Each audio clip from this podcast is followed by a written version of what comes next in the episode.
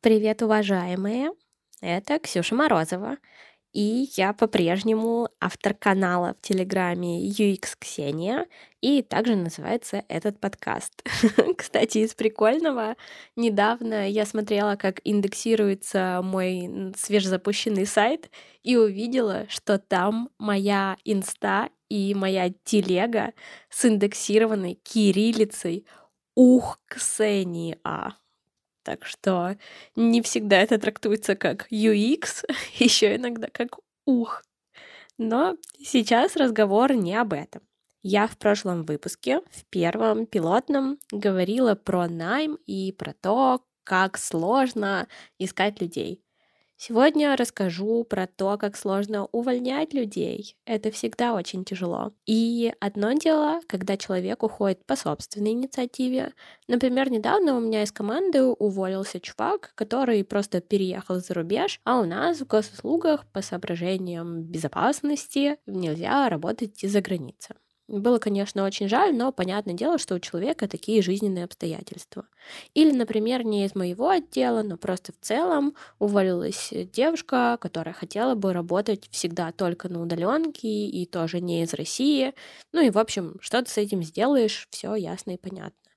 Еще иногда у меня в команде кто-то перегорает, устает, упахивается, хочет сменить сферу деятельности или ему просто не хватало лета. И вот этот человек сообщает мне о том, что он хочет уволиться. Два раза из двух я проворачивала такую схему. Я отправляла человека в отпуск без содержания и говорила ему, что он может вернуться в любое время и уволиться в любое время так э, сотрудник чувствовал и о себе заботу, и у него была возможность сохраниться, можно сказать, как в игре, и всегда вернуться к предыдущему сохранению или забить на него и продолжить двигаться дальше. И дважды ребята уходили отдыхать по месяцу, возвращались соскучившиеся по работе с новыми силами и благодарные за то, что однажды я их не отпустила. На днях буквально был третий такой прецедент.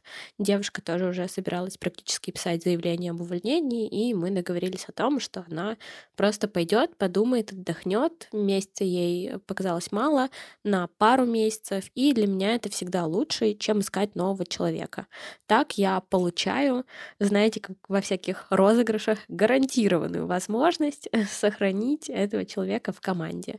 Конечно, может быть и такое, что он уйдет, и что я условно прожду зря. Но сейчас наш ресурс сбалансирован таким образом, что отсутствие одного человека, ровно как и больничный, как и отпуск, как и какие-то авралы или перегрузки, не особо соффектят всю работу отдела, Поэтому я могу себе позволить такие вот э, отгулы, отпуска и отдыхания, и ничего в процессах совсем не порушится. Мы долго к этому шли, мы нанимали сотрудников э, в такой пропорции, с таким ресурсом кадров, чтобы происходило именно так, и здорово, что сейчас есть возможность этим пользоваться. Не здорово, что люди выгорают, конечно, но классно, что можно пробовать такие методы борьбы с этим. Так вот, одно дело, когда уходит человек по собственной воле, а еще лучше не уходит и остается в моей супер милой команде. Другое дело, когда нужно просить кого-то уйти, расстаться, покинуть наш коллектив, когда человек этого не хочет. И это супер тяжело. На той неделе я попросила об этом сразу двух сотрудников были прецеденты недопонимания и плохой организации. Не буду вдаваться в подробности, но, в общем, их лиды, то есть э, ребята, которые в моей команде руководят направлениями, приняли такие решения. Ну, а я, разумеется, полностью поддерживаю своих лидов, и если они считают какое-то управленческое решение правильным, я рассчитываю, что они его взвесили, им всячески содействую и стараюсь доверять их ощущениям. Так вот, пришлось э, договориться о расставании, об увольнении. И каждый раз в такие моменты я чувствую себя супер плохим человеком, который относится не по-людски, который не дал второй шанс. И, в общем, Это очень много часов размышлений о своей порядочности и правильности решений.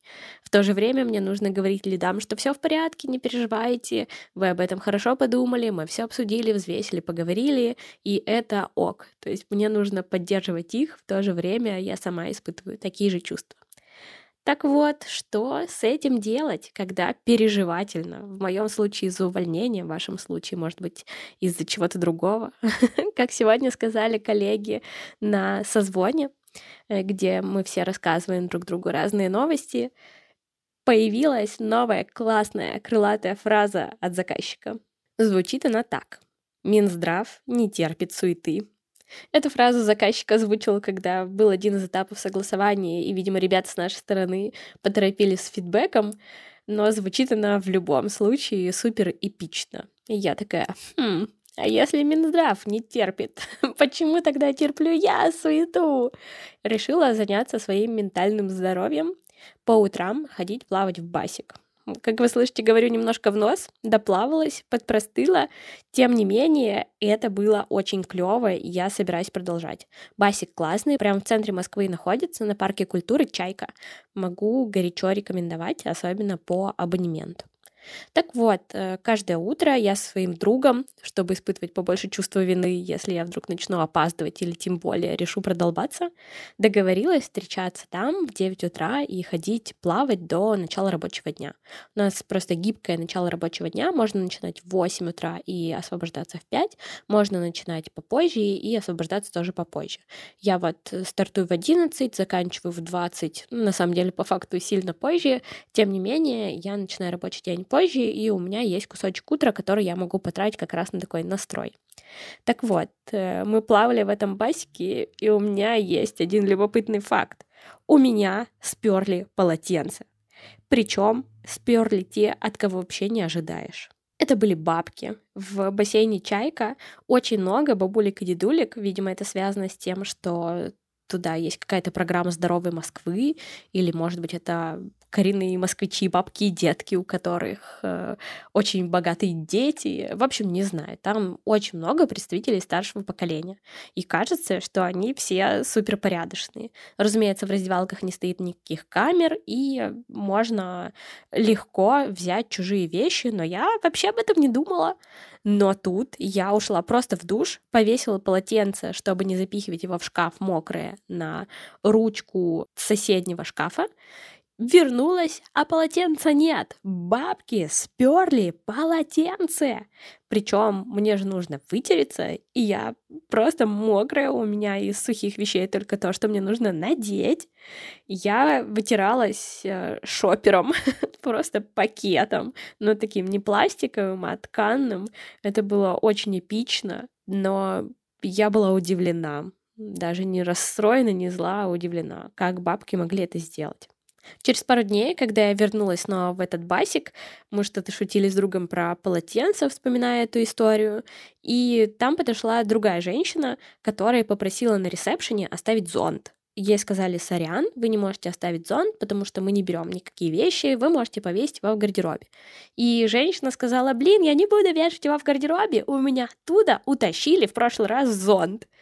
Я поняла, что там орудует банда бабок, которые ненавидят влагу.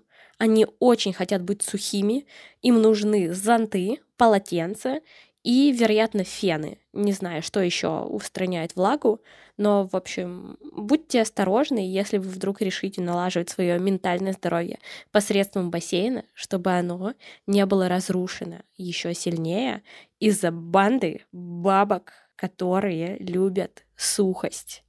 На этом у меня, наверное, все. Заботьтесь о себе, ходите по утрам в басик. Кажется, это клево в любом случае. Обнимаю.